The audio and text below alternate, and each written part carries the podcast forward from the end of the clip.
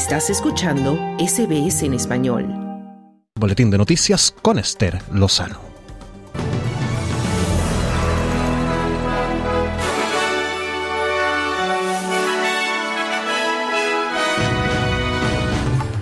El gobernador del Banco de la Reserva de Australia es cuestionado en el Parlamento sobre las subidas de los tipos de interés.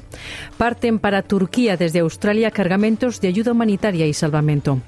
Y organizaciones de derechos humanos y abogados independientes denuncian penalmente a la presidencia a la presidenta de Perú por las muertes de manifestantes. Estos son los titulares del miércoles 15 de febrero.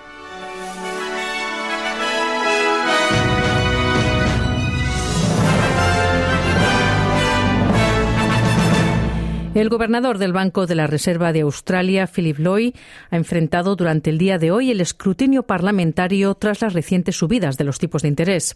Este escrutinio llega tras el noveno aumento de la tasa de interés para contrarrestar la inflación con una subida reciente al 3,35% la semana pasada, en lo que supone el último aumento en lo que va de legislatura. El Banco Central pronosticó más aumentos de las tasas de interés para combatir la inflación que ha aumentado a un 7,8% anual en el trimestre de diciembre. El gobernador Lowy afirma que el trabajo del Banco de la Reserva es asegurarse de que la inflación siga bajando. The, uh, the decision making really is um, around the, the center point is the inflation target and the inflation outcome. La toma de decisiones está realmente girando alrededor de que el punto central es la meta de inflación y los resultados de la inflación. La inflación en este momento, el 7,8%, es demasiado alta, tiene que bajar. Esa es nuestra consideración principal.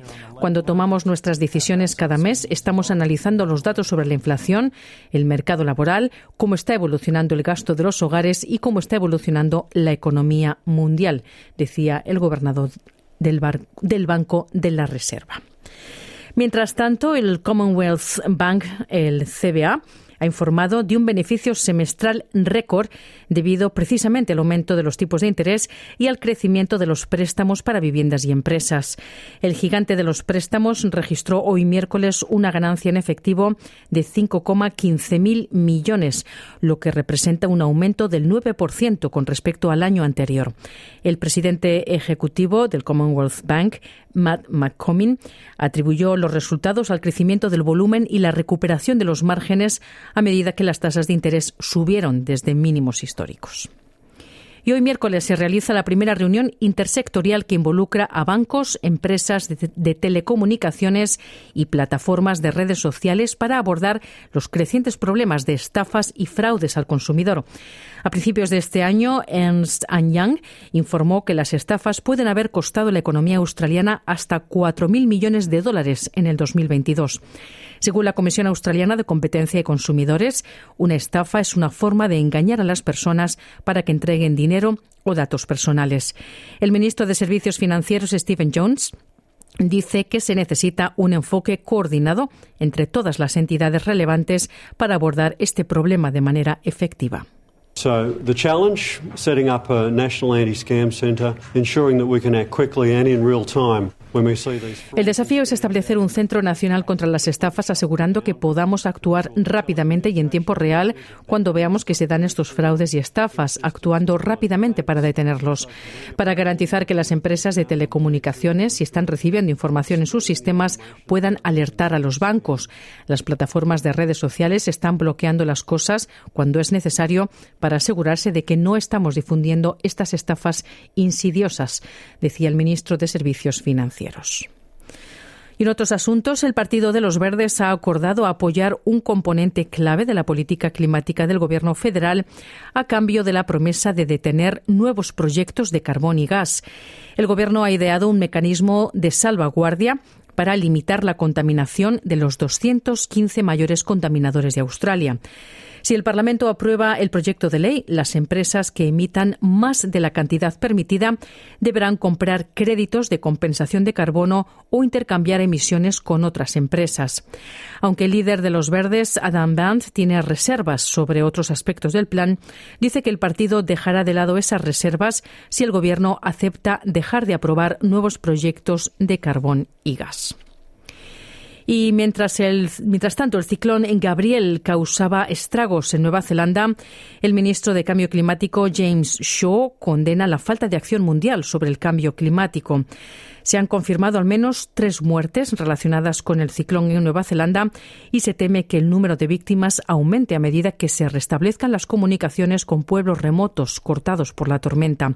La región de Hawke's Bay parece ser la más afectada, con aproximadamente 9.000 personas desplazadas como resultado de la crecida de los ríos y las inundaciones en una serie de pueblos y suburbios. El ministro neozelandés Shaw critica la falta de acción contra el cambio climático y dice que se debe hacer algo. I don't think I've ever felt as sad or as angry about the lost decades that we spent Creo que nunca me había sentido tan triste o enojado por las décadas perdidas que hemos pasado discutiendo y discutiendo sobre si el cambio climático era real o no, si fue causado por humanos o no y si era malo o no, si debemos hacer o no algo al respecto, porque claramente está aquí ahora y si no actuamos va a empeorar, decía el ministro de Cambio Climático de Nueva Zelanda. Y como adelantábamos en titulares, los vuelos que transportaban ayuda humanitaria donada por la comunidad australiana partieron de Melbourne con destino a Turquía, golpeada por el terremoto. Las donaciones, incluidas tiendas de campaña, mantas y suministros médicos, se enviarán al país devastado y a su vecina Siria en múltiples vuelos durante los próximos días. Oscar Gilmaz, de Navia Freight, dice que las donaciones suman 108 palets que pesan hasta 30 toneladas.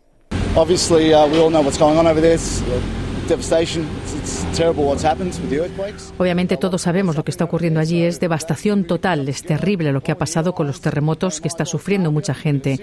Estoy muy contento de que la comunidad pudiera unirse y junto con las aerolíneas Navia puede ayudar a traer estos productos desde Australia a Adana directamente, decía Oscar Gilmaz de Navia Freight.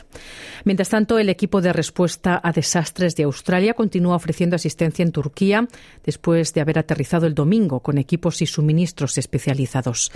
Hasta el momento, más de 37.000 personas han sido confirmadas muertas por los dos grandes terremotos de la semana pasada.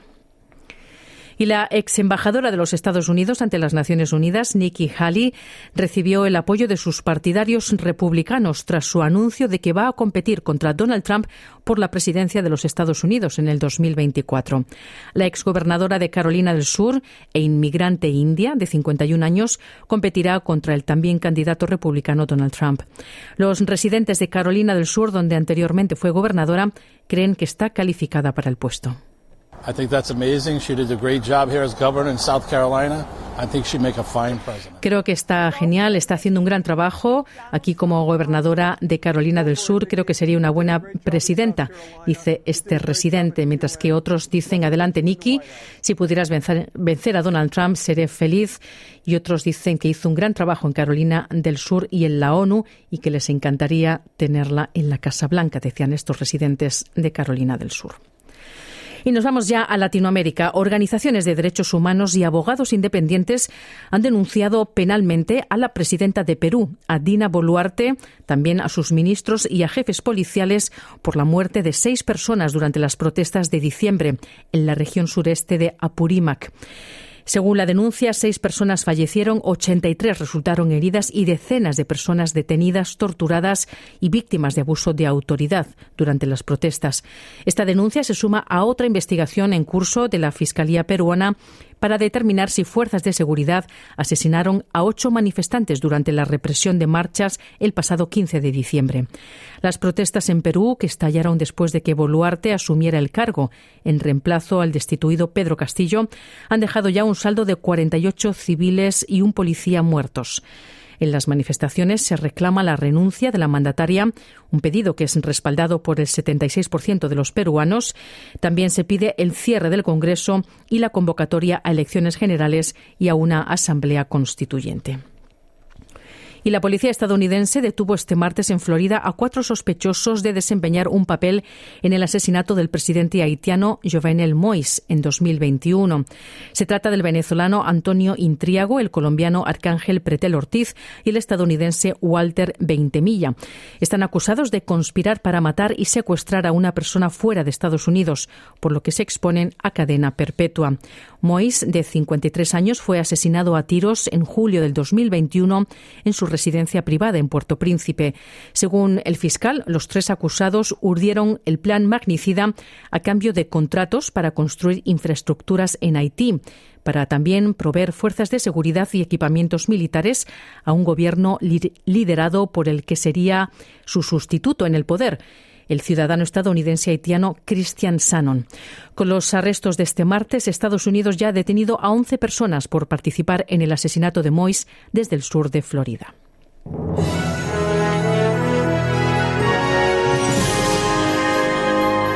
En las finanzas, el dólar australiano se cotiza hoy a 69,90 centavos de dólar estadounidense y a 64,97 céntimos de euro.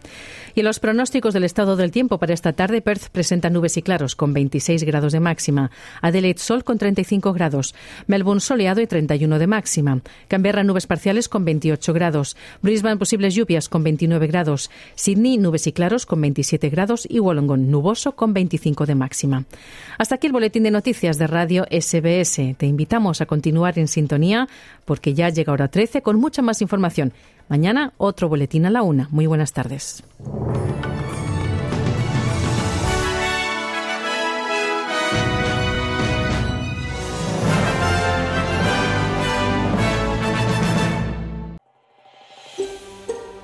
¿Quieres escuchar más historias como esta? Descárgatelas en Apple Podcasts Google Podcast, Spotify o en tu plataforma de podcast favorita.